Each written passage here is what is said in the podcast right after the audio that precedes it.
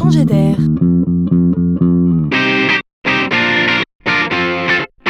C'est la chronique de Laurent Collen. On a déjà parlé ici du pouvoir étonnant de la voix, à quel point la voix pouvait traduire les traits de la personnalité de chacun.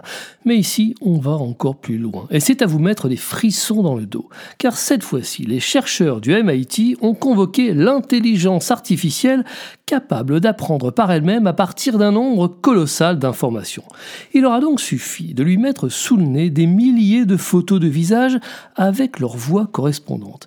Imaginez que les moteurs d'analyse auront non seulement scruté avec la plus grande des précisions et traduit en milliers de points les formes du visage, mais aussi de la même manière transformé en milliers d'informations toutes les nuances possibles des oscillations de la voix.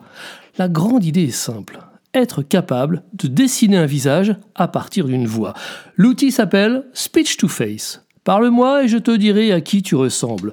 Ce pouvoir est nouveau, vertigineux.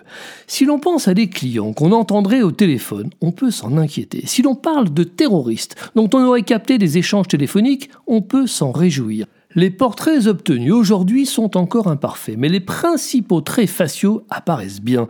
Même si l'intention de départ était purement académique, les responsables de ces énormes progrès ont été les premiers à souligner le caractère intime et discriminatoire de l'usage qui pourrait en être fait.